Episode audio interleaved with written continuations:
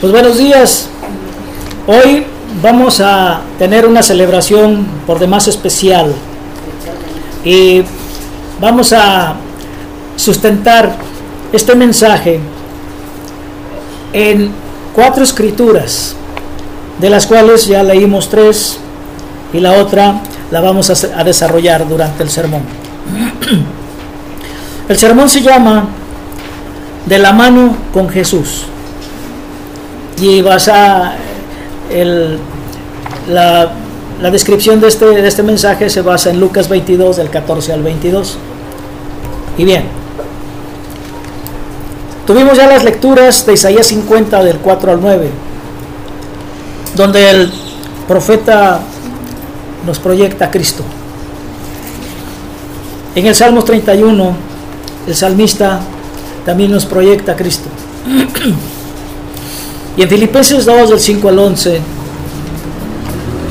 nos dice que todos debemos tener la el mismo sentir de Cristo. ¿Cuál es el sentir de Cristo?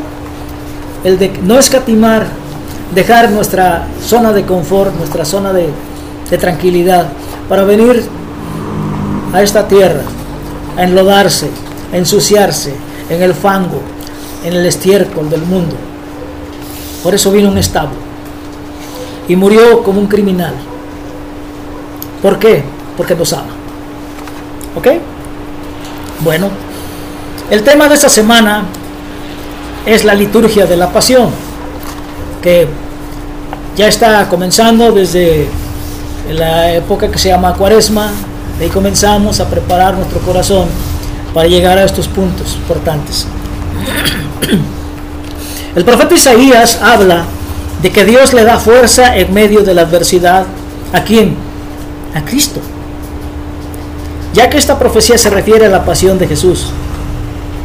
El salmista también se refiere a la pasión de Jesús cuando nos recuerda la fidelidad de Jesús en la libertad de Dios.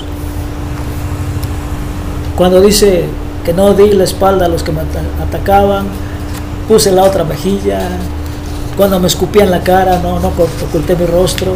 Es, es, cruel, ¿no? Es triste esa descripción, pero esa es la, la realidad de nuestro Salvador. Pablo le recuerda a la iglesia de Filipos que se ponga en la mente de... Que también nos pongamos en la mente de Cristo. Y el sermón nos lleva a través de los detalles del último día de Jesús. De eso se trata. ¿Ok? Bien. Vamos a introducir el tema. El día de hoy se conoce como Domingo de Palmas o Domingo de Ramos, como ustedes quieran llamarlo. O la entrada triunfal de Cristo a Jerusalén. El día en que Jesús bajó del monte los olivos y muchos lo saludaron con hojas de palmera, gritos de alabanza, como decían, aleluya, bendito el que viene en el nombre del Señor. Mientras descendía, Jesús se detuvo y miró la ciudad. Y debido a quién era Él, que era Dios, pudo ver toda la historia de la ciudad en un instante, así como el templo actual y sus habitantes. Y vio todo el engaño, el pecado, la inmundicia, todo lo que había dejado a la, a la gente de Dios, todo lo que había alejado a la gente de Dios y lloró. No nada más vio Jerusalén, vio todo el mundo.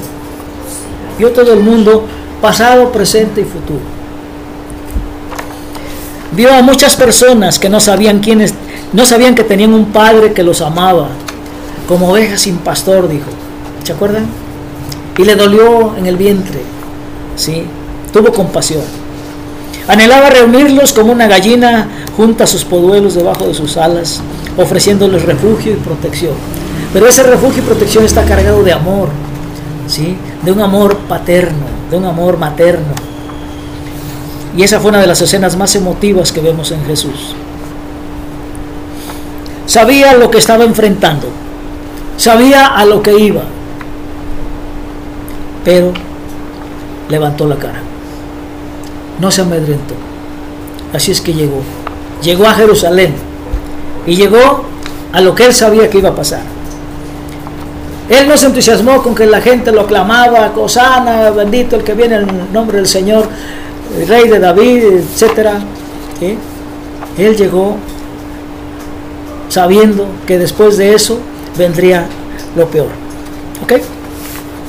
Y vamos a comenzar la escritura de Lucas 22, del 14 al 22, comenzando con el primer versículo que dice, cuando llegó la hora, Jesús y los apóstoles se sentaron juntos a la mesa.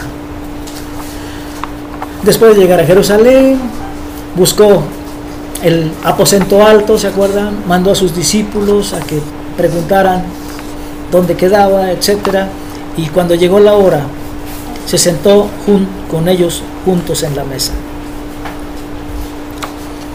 Vamos a ver qué pasa en la mesa. Jesús y sus apóstoles estaban reclinados en la mesa. Y, quiero que aquí hagamos un pequeño paréntesis. La mesa donde Jesús y sus discípulos tomaron la Santa Cena no era una mesa como estas. Era una mesa bajita, donde tenían que sentarse sobre las piernas, ¿sí? en algún taburete pequeño. Y claro, recargados en la mesa. Por eso dice aquí que estaban reclinados en la mesa. Los asientos eran probablemente en forma de un triclinio romano. Un triclinio romano era una mesa, ¿sí? Era una mesa central y alrededor tres, tres mesas también. Y la mesa central estaba llena de comida y bebida. Y ahí estaba el pan y el vino. Y a menudo había asientos específicos, claro, había lugares, lugares específicos. Jesús habría estado en la mesa central a la izquierda. A su derecha, tomando la posición de esquina, habría sido Juan. Y a la izquierda de Jesús había sido Judas. Eso es lo que mucha gente se imagina.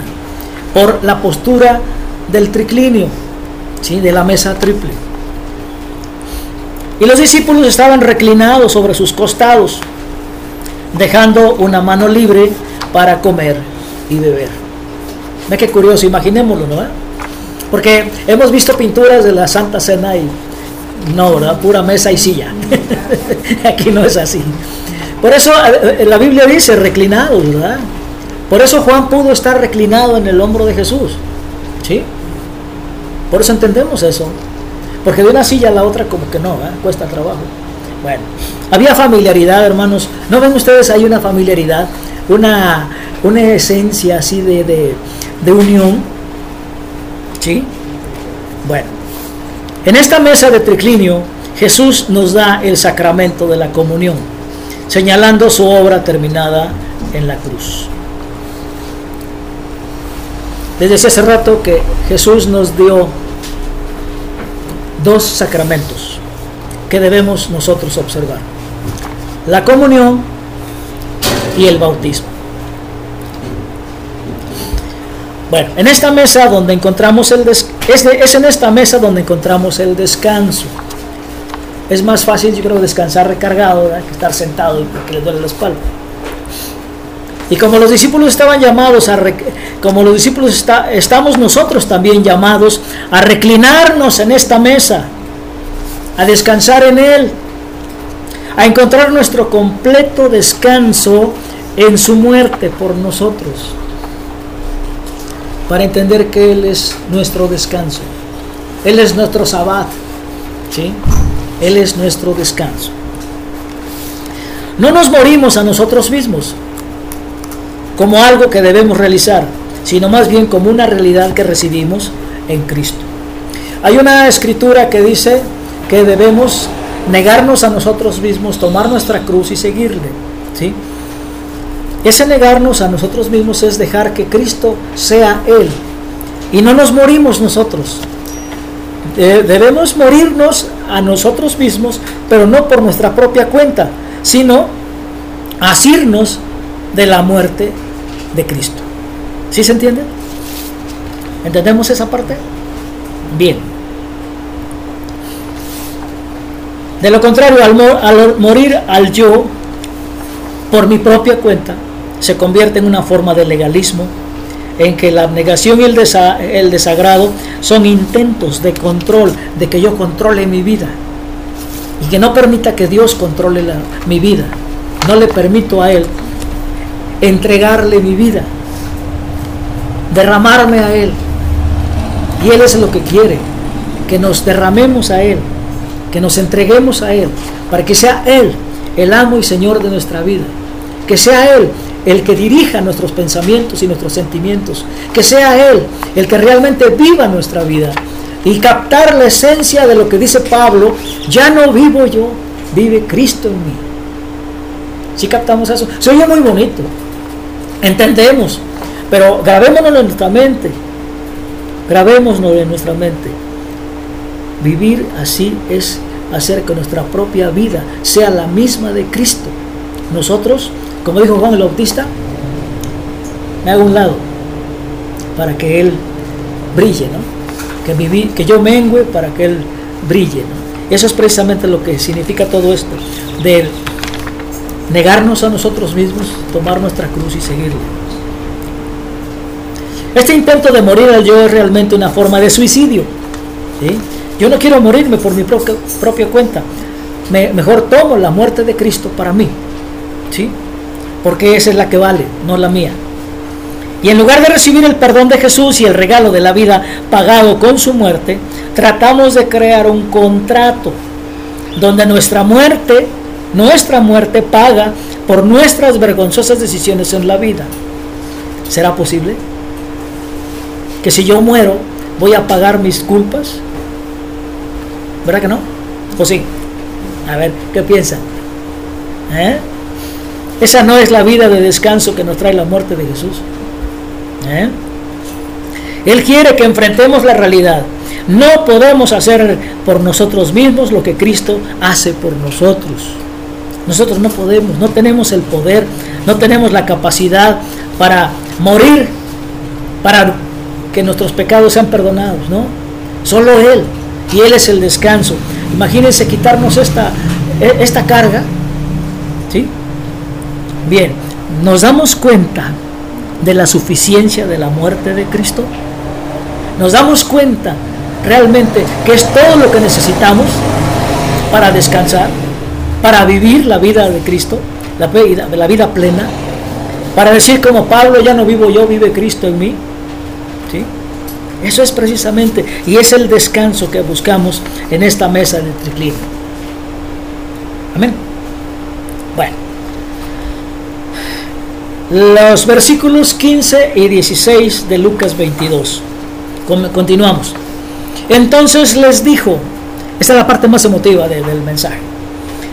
He tenido muchísimos deseos de comer esta Pascua con ustedes antes de padecer pues les digo que no volveré a comerla hasta que tenga su pleno cumplimiento en el reino de Dios. Y tenemos muchas imágenes sobre esta escritura, pero estoy seguro que están equivocadas. Vamos a ver por qué. ¿Sí?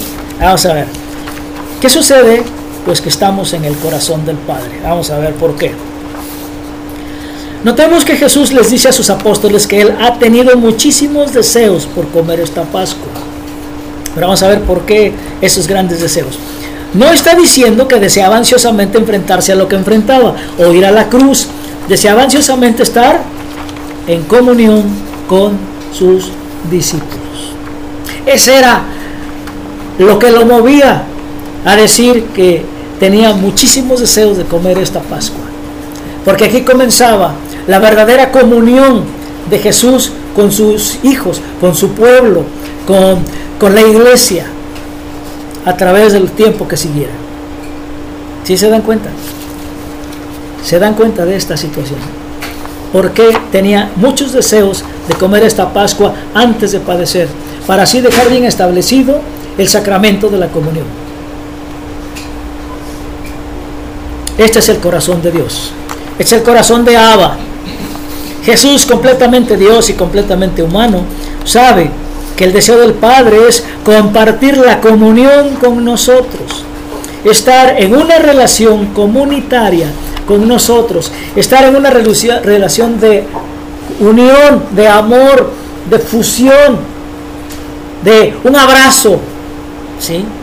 Donde no, no podemos escaparnos. Estamos a gusto en ese abrazo, en, ese, en esa situación de, de pericoresis, de que yo te sirvo, tú me sirves, yo te amo, tú me amas, yo te conozco, tú me conoces, yo te muestro, tú me muestras. ¿sí? Esa es la esencia del corazón de Abba. También sabe que es un profundo deseo de la humanidad compartir la comunión, la relación y la comunión con Dios. Recuerden que cuando deja establecidos los símbolos dice que hagan esto todas las veces que lo hicieron en memoria de mí. ¿Sí? ¿Vamos comprendiendo el significado de sus palabras? Jesús desea una relación de pacto, no una negociación de contrato. El pacto es establecer lo que yo hago y tú haces. ¿Sí? Pero no porque tú no lo hagas, yo no lo voy a hacer. No, ya está hecho. El pacto es eterno. ¿Sí? El pacto fue firmado con sangre. El pacto fue ratificado con sangre y con la muerte de un ser humano. Esta es la vida a la que nos está invitando en esta mesa, en esta mesa de triclinio, en esta mesa donde todos estamos reclinados, donde todos estamos juntos, estamos escuchando los latidos de los corazones de nuestros hermanos alrededor. Estamos en unión, en comunión. Jesús jura no volver a comer ni a beber la Pascua hasta que ésta se cumpla. ¿Y cuándo sucedió eso? En la cruz, al otro día. Ahí se cumple. Se cumple porque entonces se, la, la comunión se da plenamente con toda la humanidad. Fue en la cruz donde Jesús cumplió la restauración de la comunión entre Dios y la humanidad. Ahí se acabó lo que estorbaba a la relación de Padre, Hijo y Espíritu Santo con su, con su gente. ¿Qué, ¿Qué estorbaba? El pecado, la muerte. El pecado y la muerte quedaron clavados en la cruz y entonces ya no hay nada que estorbe para que podamos todos nosotros gozar de la presencia misma de Padre, Hijo y Espíritu Santo. ¿Por qué creen que se rasgó el templo, el velo del templo en dos cuando Cristo expiró? Ya no había nada que ocultar.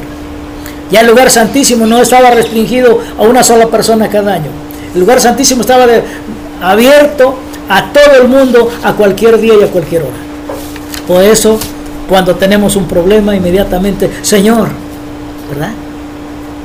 Cuando nos duele algo, Señor, seguros de que Él nos escucha, porque estamos en el, en el pensamiento y en el espíritu, estamos en el lugar santísimo, porque la puerta ya está abierta. Amén. Después de hacer este voto, Jesús pone en manos de todos los apóstoles la copa de vino que se convertirá en la copa del nuevo pacto en su sangre. Que hay una cosa curiosa. Él instituye la cena del Señor como una forma de celebrarlo, de celebrarlo a Él. Por eso dice, hagan esto en memoria de mí. Y al hacerlo en memoria de Él, es celebrarlo. Antes estábamos acostumbrados a, apesadumbrarnos por nuestros pecados para poder estar en la, en la cena, ¿verdad?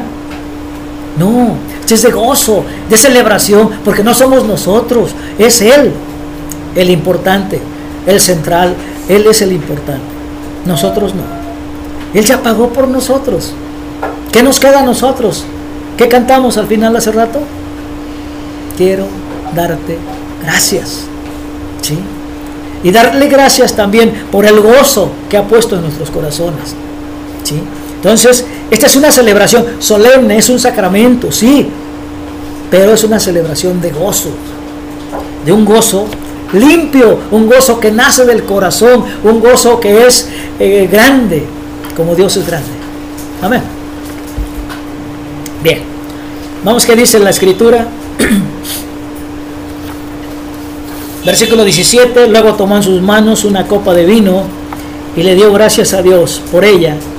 Entonces dijo, tomen esto y repártanselo entre ustedes, pues no volveré a ver, ver vino hasta que venga en el reino de Dios. Versículo 19, tomó un poco de pan y dio gracias a Dios por él. Luego lo partió en trozos, lo dio a sus discípulos y dijo, esto es mi cuerpo, el cual es entregado por ustedes. Hagan esto en memoria de mí. Celébrenme así. 20. Después de la cena tomó en sus manos otra copa de vino y dijo, esta copa es el nuevo pacto entre Dios y su pueblo, un acuerdo confirmado con mi sangre, la cual es derramada como sacrificio por ustedes. Esta es de la nueva traducción viviente, así lo rinde. ¿Ya captamos la esencia? ¿Ya hilamos Isaías 50, Salmos 31, Filipenses 2, ¿ya, ya los juntamos? ¿Sí? Y vamos viendo esto que nos está diciendo Lucas. ¿Sí? Bien. y aquí viene lo importante. Hasta aquí se estableció el sacramento y debemos celebrarlo. Hoy vamos a celebrarlo. Hoy vamos a celebrar a Cristo, a celebrar su obra, su amor, su entrega, su gracia, su perdón. ¿Qué más? Su redención. ¿Qué más? Su misericordia. Échenle. ¿Cuántas bendiciones tenemos en Cristo? Pues hagan la lista y gracias por esto, y gracias por aquello, y gracias por aquello más. ¿sí? Y nos quedamos cortos. Por eso dice Pablo, den gracias por todo. Pues, gracias por todo, Señor. ¿sí? Bueno, vamos al siguiente paso, al siguiente estudio. Dice que en el Evangelio de Lucas tenemos a Jesús que nos da el sacramento de la comunión antes de que revele al traidor. Por favor, yo quiero que analicemos a Judas, pero no lo juzguemos. No lo juzguemos porque no nos toca a nosotros juzgarlo. Nos toca amarlo. Nos toca pedir por Él. Y esto cambia nuestra perspectiva. Este gran amor de Dios cambia nuestra perspectiva. Vamos a ver por qué. Cuando miramos a Judas, vemos que su pertenencia precede a su traición. ¿A quién pertenecía? A la comunión con Jesús. Por eso Jesús establece la comunión antes de, ¿sí? antes de la traición. No traicionamos aquello a lo que no pertenecemos. Judas ya pertenece a Cristo. ¿Se dan cuenta? Y es a lo que él traiciona. Jesús revela a su traidor como aquel cuya mano está en la, con la mía sobre la mesa. Es la, frase que dice en cualquier versión de la Biblia más palabras más, palabras menos, dice lo mismo, ¿no? El que moja su pan en mi, en mi copa, ¿verdad? También significa lo mismo, está aquí conmigo, es mío, me pertenece y él pertenece a mí. ¿Sí? Vamos a ver qué dice el versículo 21 y 22. Mas he aquí la mano del que me entrega está conmigo en la mesa. A la verdad el Hijo del Hombre va según lo que está determinado, pero hay aquel hombre por quien es entregado. ¿Se dan cuenta? Tenemos dos cosas importantes que ver. Según la tradición, Judas habría estado a la izquierda de Jesús en la mesa, hace rato lo dijimos, ¿verdad? A la derecha Juan, a la izquierda Judas. Judas está a favor de toda la humanidad. Vamos a ver por qué. Él no es el peor pecador del grupo que el sacrificio de Cristo no alcanza sino que es una imagen de nuestra traición al Padre a quien pertenecemos. ¿Ya captamos esa idea? Judas representa para nosotros nuestra vida de control en lugar de la de confianza. Y vamos a ver lo que sigue. Como toda la humanidad desde el jardín, Judas decidió tomar los asuntos en sus propias manos en lugar de confiar en Dios. Eso hizo Adán y eso hizo mucha gente después de Adán.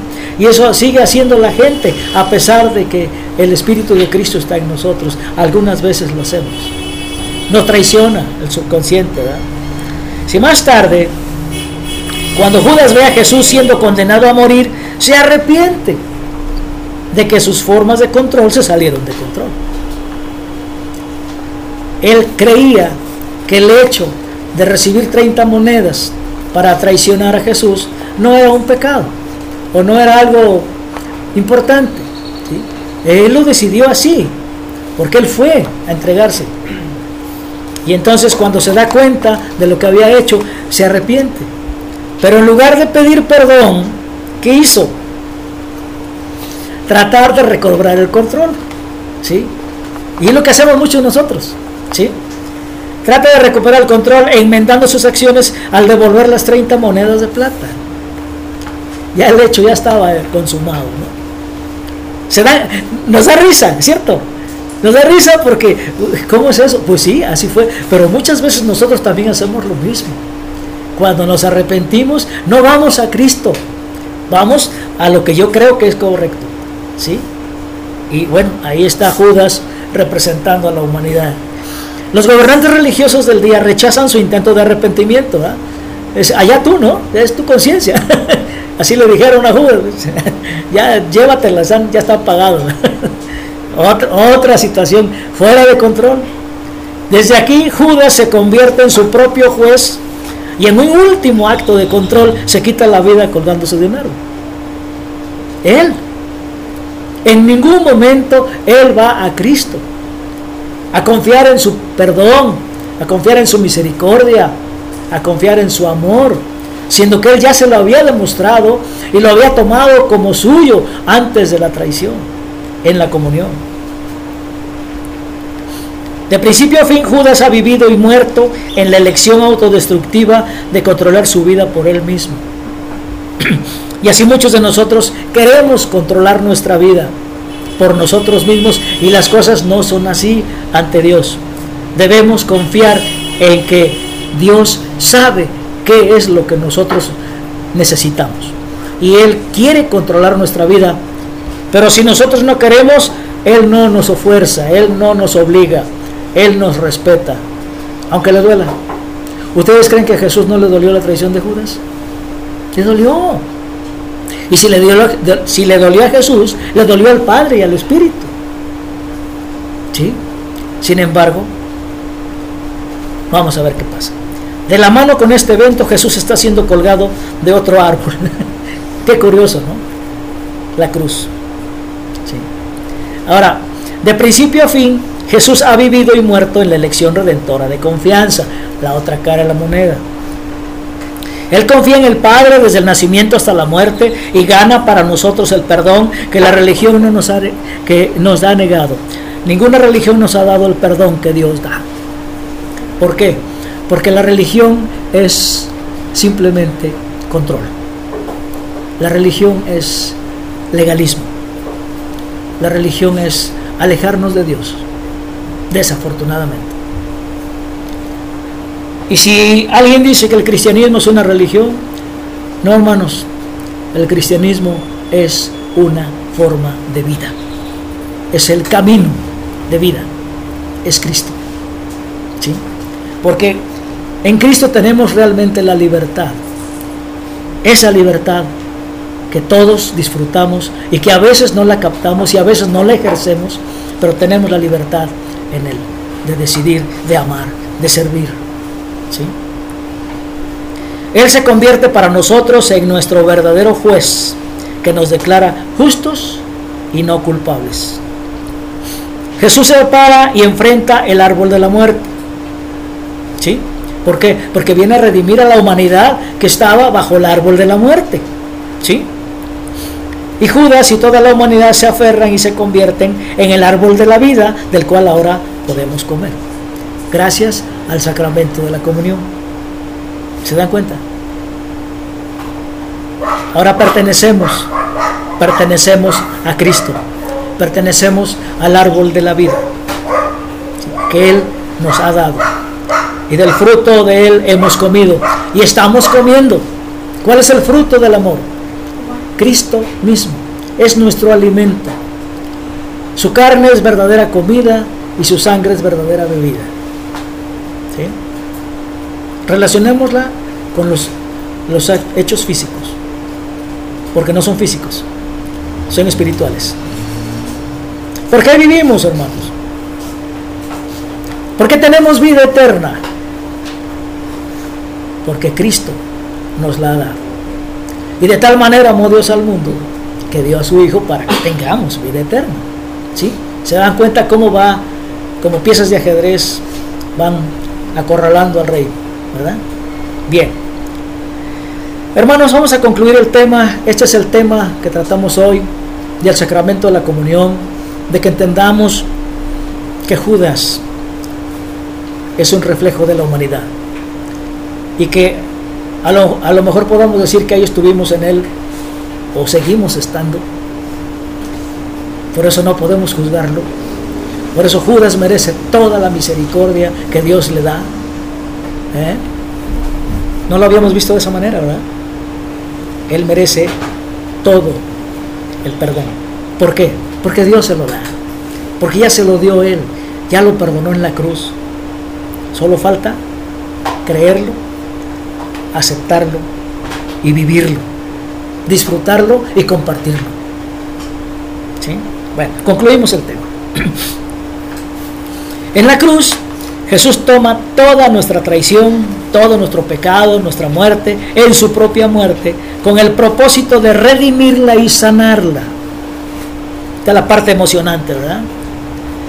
Vemos que la ira de Dios en la cruz es el amor del Padre, el Hijo y el Espíritu que destruye todo lo que se opone a nuestra comunión con Él. La ira de Dios destruyó todo lo que se opone a la comunión con Él. ¿Y qué es lo que se opone? Lo que dice arriba, nuestra traición, nuestro pecado, nuestra muerte.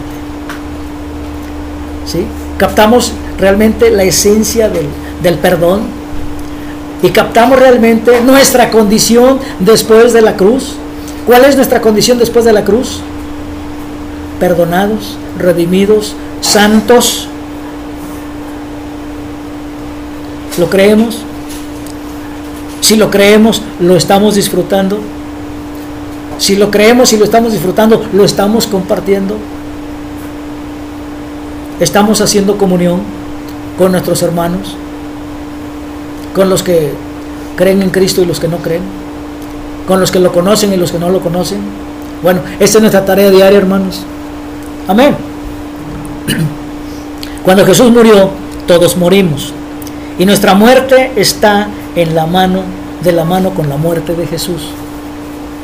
Todos morimos en la cruz. Todo nuestro yo pecador está clavado en la cruz. Y a medida que anticipamos la Pascua podemos comenzar a ver que nuestra vida también está de la mano con Jesús. ¿Sí? Porque ahora tenemos, ¿para qué vino, para qué mandó el Padre al Hijo? Para tener vida eterna.